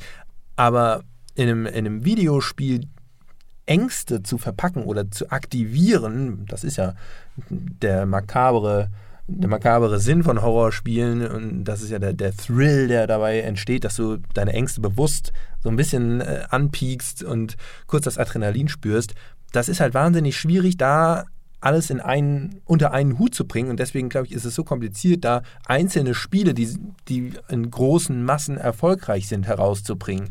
Deswegen ist es, glaube ich, für die Zukunft absolut der Weg, notfalls kleinere, notfalls gerne auch Indie-Spiele, die dafür aber gerne umso präziser einzelne Ängste ansprechen von mir aus.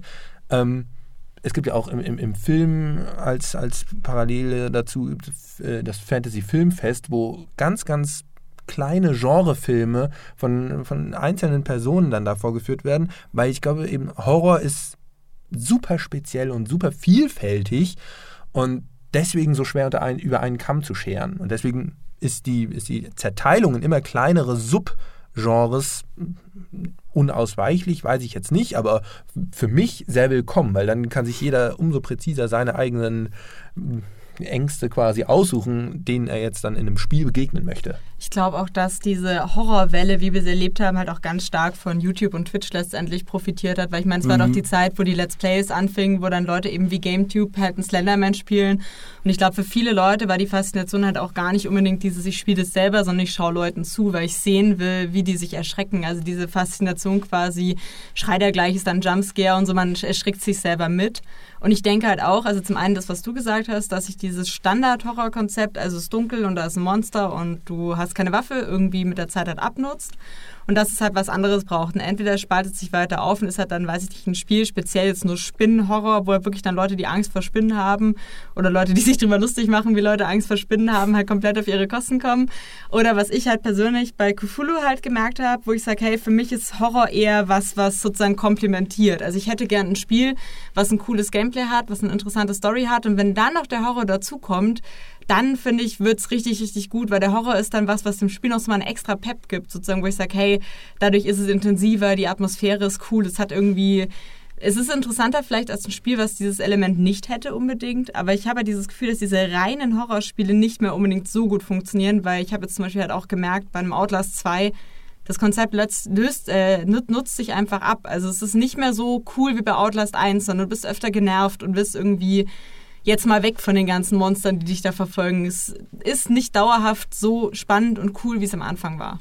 Ja, ich finde, es ist äh, gerade, wenn man eine spannende Spielmechanik machen will, kann ich es mir eben auch sehr, sehr schwer vorstellen, da permanent Entwicklungen reinzubringen, weil diese Outlast, ähm, Outlast ist ja im Prinzip auch ein Adventure einfach nur mit Horrorelementen und auch Actionpassagen, aber du, du, also das ist halt spielmechanisch, finde ich, einem, einem Amnesia sehr ähnlich und ich sehe halt nicht, wie man das jetzt zum Beispiel in komplett neue Richtungen spielmechanisch weiterentwickeln kann, wo man sagt, das ist jetzt irgendwie ähm, brillant, ein brillanter neuer Schritt und du musst eben bei Spielen auch schauen, dass sie am Ende spielerisch interessant bleiben. Und ähm, so, so formen sich halt, finde ich, heutzutage ganz schnell so eigene kleine Genres raus, wie, die, wie eben diese Horror-Walking-Simulatoren, von denen es aber dann, glaube ich, nur so 10, 20, 30, also noch nicht mal 20 überhaupt in den Mainstream schaffen können, weil man also von ganz vielen von diesen Out, Outlast-esken Horrorspielen bekomme ich zum Beispiel gar nichts mehr mit. Die kommen ja dauernd raus. Ähm, du hast ja zum Beispiel auch ein, äh, ein Remothered hieß es so, Remothered, ja. getestet. Von denen habe ich, hab ich überhaupt nichts mitbekommen, bis zu dem Zeitpunkt, wo du den Test gemacht hast.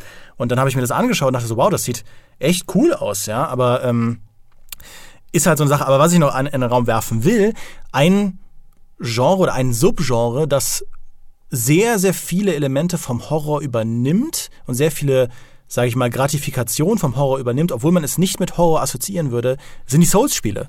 Dark Souls und äh, vor allem Bloodborne das ist eigentlich vom, vom, von der Spielmechanik überhaupt kein Horrorspiel, weil es kommt sehr viel auf Skill an, sehr viel auf, du kämpfst gegen riesige Bosse und so. Also viele Leute verorten es halt näher an so klassischen Action-Adventures, ähm, aber es ist von der emotionalen Achterbahnfahrt, die du da mitmachst, eigentlich sehr horrormäßig und auch von dem Kontrollverlust, von der Ohnmacht, von dem Schauder, der dich durchfährt, wenn du in Situationen kommst, wo du mit Unbekanntem konfrontiert wirst, auch im Bloodborne zum Beispiel, wirbelt permanent durcheinander, wie du glaubst, dass die Welt funktioniert ähm, und arbeitet mit dem Sichtbaren, mit dem Unsichtbaren, mit Licht und Schatten, mit Überraschungen, Jumpscares. Also in den Souls-Spielen findet man eigentlich alles, was auch Horrorspiele ausmacht. Ähm, und zumindest darüber, weil das ja auch so wirklich ein eigenes kleines Subgenre losgetreten hat, glaube ich, kann es sich zumindest nach wie vor einen Platz im Mainstream sichern. Ja, und mal davon abgesehen, dass eben Resident Evil und auch ein The Evil Within nach wie vor riesige Marken sind, die von großen Publishern bedient werden. Genau, deswegen hier steht Bloodborne auch als Ehrenerwähnung tatsächlich in meiner Liste, weil ich der Meinung bin, dass das ist für mich so die ideale Kombination, wie ich mir Horror im Mainstream und auch in der Zukunft so vorstellen kann. Zum Beispiel auch eben in Bloodborne diese Mechanik mit den Amygdalas, heißen sie, glaube ich, wo du quasi erst deinen Wahnsinn erhöhen musst, äh, damit du die irgendwann sehen kannst. am Anfang sind es halt unsichtbare Wesen und plötzlich sieht die Welt halt völlig anders aus für dich, wenn du halt quasi genug Einsicht in diese Welt gewonnen hast. Und das ist ja auch so ein klassisches Lovecraft-Thema letztendlich. Und äh, das stimmt. Also ich gebe dir da vollkommen recht, auch mit den Jumpscares quasi, was ja letztendlich wirklich bei Dark Souls oft ist. Wer kennt es nicht? Du gehst irgendwo, kommst um die Ecke, plötzlich ist dein Gegner, du bist so, wow, oh mein Gott, den habe ich nicht kommen sehen, obwohl du es wahrscheinlich hättest können, wenn du ein bisschen aufmerksamer spielen würdest. Aber ja, das tun wir alle nicht. Aber ähm, ja, nee, also stimme ich total zu. Ich stimme euch natürlich auch, wie so oft im Leben, in allen Punkten zu. Ich möchte nur noch zwei weitere Aspekte, glaube ich, zu dieser äh, ganzen From Software-Spiele-Aktion sagen.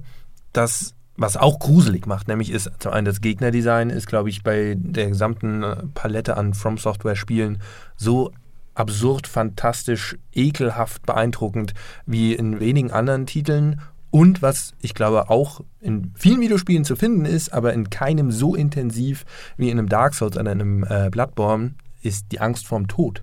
Weil, also, was macht man in Dark Souls? Sterben. Sehr häufig. Und das ist das, was dir halt natürlich auch am meisten dann wehtut, weil du deine Seelen verlierst und äh, dadurch äh, wieder den ewig langen, beschwerlichen Weg aufnehmen musst. Und diese Angst vorm Tod ist ja wirklich was, was nun mal wirklich jeder kennt. Und die ist in diesem Spiel halt so präzise auf den Punkt gebracht und so Kern auch äh, vom, vom Spielprinzip wie in wenig anderen Titeln, äh, die weitaus mehr Horror als Kernelement äh, eigentlich besitzen. Ja, total. Elena, weil du vorhin von äh, Wahnsinn angefangen hast, will ich nur noch eine Sache einwerfen, die mir vorhin bei Amnesia eingefallen und dann wieder entglitten ist. Weil, ähm, um noch diesen Ohnmachtsgedanken weiterzuführen, was Amnesia so toll macht, ist dir, also es gibt ja diesen, diesen Trade-off im Prinzip. Du hast äh, Im Licht siehst du besser, ähm, aber die Gegner finden dich eben auch besser. Wenn du aber zu lange im Schatten bleibst, wirst du wahnsinnig. Und wenn du wahnsinnig wirst, kannst du nicht mehr vernünftig spielen. Wenn du im Schatten bist, sehen die Gegner dich aber nicht, weil die halt normale funktionierende Sehorgane haben, wie Menschen auch. Das heißt, eigentlich alles, e-, egal wo du dich in Amnesia befindest, du hast immer einen Vor- und einen Nachteil.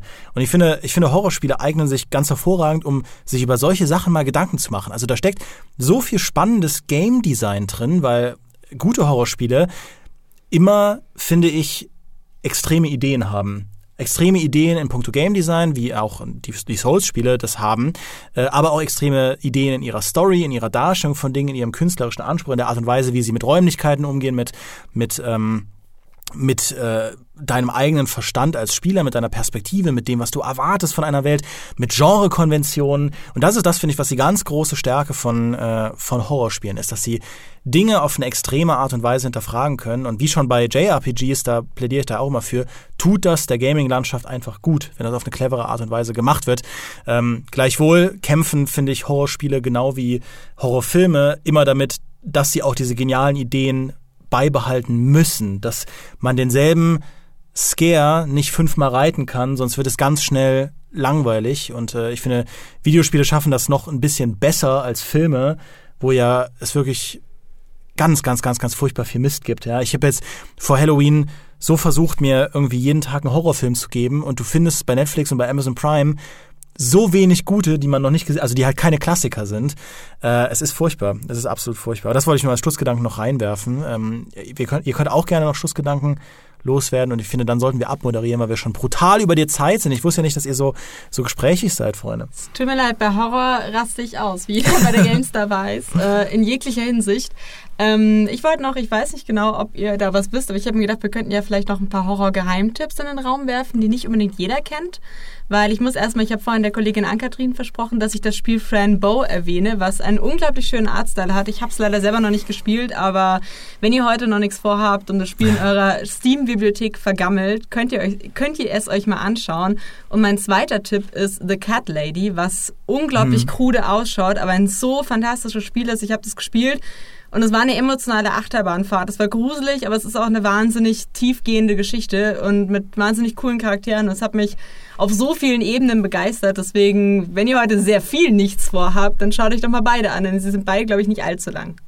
Richtig eiskalt hat mich die Elena jetzt hier erwischt mit noch einem Geheimtipp raushauen, aber ich bin natürlich geschult und deswegen fällt mir trotzdem schnell was ein, nämlich Soma. Ich weiß nicht, ob euch das was sagt. Das ist im Grunde genommen ähnlich wie Bioshock, weil es um so eine Unterwasserwelt geht, ähm, bloß halt jetzt nochmal sehr viel krude. Bioshock übrigens selbst, das haben wir jetzt gar nicht erwähnt, mhm. ist auch schon, hat viele Elemente von Psycho-Horror und sowas in der Art. Aber das jetzt nochmal dann ohne die ganzen äh, politischen äh, Debatten und sowas, einfach auf dieses, du bist in der Unterwasser-Anlage ja, gefangen und da gibt es irgendwelche ekelhaften Geschehnisse um dich herum, das ist in äh, Soma wirklich ganz fantastisch dargestellt und man hat mir auch häufig, weil auch noch die, das Wasser um dich herum lässt dir natürlich noch mal weniger Ausweg übrig. Ne? Wo willst du hin? Bis vom äh, Ozeanumfang. Soma, mein Geheimtipp. Ist ja, glaube ich, auch von den Amnesia-Entwicklern. Äh, das ist sogar von Frictional Games. Ähm, ich habe meinen Tipp ja mit äh, September 1999 schon genannt und äh, bin jetzt einfach charmant und ausweichend zugleich, denn ich äh, werde ganz, ganz viele von Elenas Horror-Tests verlinken unter dem Podcast. Mhm. Und das äh, ist mein Tipp. Ja, schaut euch das mal an. Also gerade Remothered, aber auch andere Sachen, da lohnt es sich mal reinzuschauen. Und äh, wir haben natürlich auch auf der Gamestar diverse Top-Listen zu guten Horrorspielen. Ähm, auch die werdet ihr natürlich da finden. Und dann könnt ihr euch einen Überblick verschaffen, was so die, sag ich mal, die, die besten Klassiker sind, aber auch die besten aktuellen Horrorspiele und vielleicht auch ähm, ja, diverse kleinere Indie-Tipps. Und jetzt machen wir Schluss. Ich will noch ein bisschen Süßes oder Saures äh, spielen gehen, oder nicht? ja, genau. Wir müssen noch um die Häuser ziehen, aber es war sehr schön. Das freut mich. Ähm, dann will ich als Schlussgedanken nur noch in den Raum werfen. Ich finde Zombies total doof. Ich habe das jetzt die ganze Zeit überlegt, wann ich das noch reinbringe. Ich musste sogar mal bei Zombies eine Hausarbeit schreiben und ich finde Zombies so langweilig. Ähnlich ähm, wir haben ja beim Postapokalypse-Podcast schon ein bisschen zynisch über Postapokalypse gesprochen, weil man, weil es da, ähm, da habe ich so ein bisschen den Advocatus Diablo gespielt und gesagt, es, äh, man erzählt da immer die gleichen fünf Geschichten in Postapokalypsen und bei Zombies ist es genauso. Es sind immer die, die gleichen fünf Geschichten, außer es ist wirklich ein geniales äh, Zombie-Spiel wie The Last of Us. Ähm, ich finde Zombies doof. Und als ich bei der Gamestar angefangen habe, war gerade diese furchtbare Zombie-Welle, wo Early Access ja auch aufkam und Crowdfunding und alle haben Zombie-Spiele gemacht. Und ich musste ganz, ganz viele kleine Early Access-Artikel zu Zombies schrei äh, Zombie-Spielen schreiben, von denen man viele nie wieder gesehen hat, weil sie unerfolgreich waren, weil sie es nicht besser verdient haben, weil es nämlich Zombie-Spiele waren. So. Fun Fact: Day Z soll dieses Jahr noch erscheinen. Drückt die Daumen dafür. Und ja, ich denke, das ist das Einzige, was es durch den Early Access Sumpf geschafft hat dann. Ja, Jetzt habe ich es gekillt. Gut, ja. Dann danke ich euch fürs Zuhören. Ich danke euch beiden, dass ihr hier wart. Miguel, wolltest du noch was sagen? Ich wollte nur noch einen Gag machen. Wenn du es gekillt hast, kannst du ja gleich als Zombie wieder auferstehen. Oh, Dankeschön. Und, und damit gehen wir für heute raus. Macht es gut, liebe Leute, und schreibt uns natürlich eure persönliche Perspektive ähm, in die Kommentare, ob ihr Horrorspiele gut findet, ob es Horror-Tipps gibt, die äh, ihr noch unbedingt erwähnen, erwähnt haben wollt. Und ja, vielleicht machen wir sogar noch einen zweiten Horrorspiel-Podcast, weil wir merken an der Länge dieses Podcasts, es gibt viel zu sagen, auch viel über Game Design. Von daher macht es gut. Bis dann. Ciao, ciao. Huhuhu.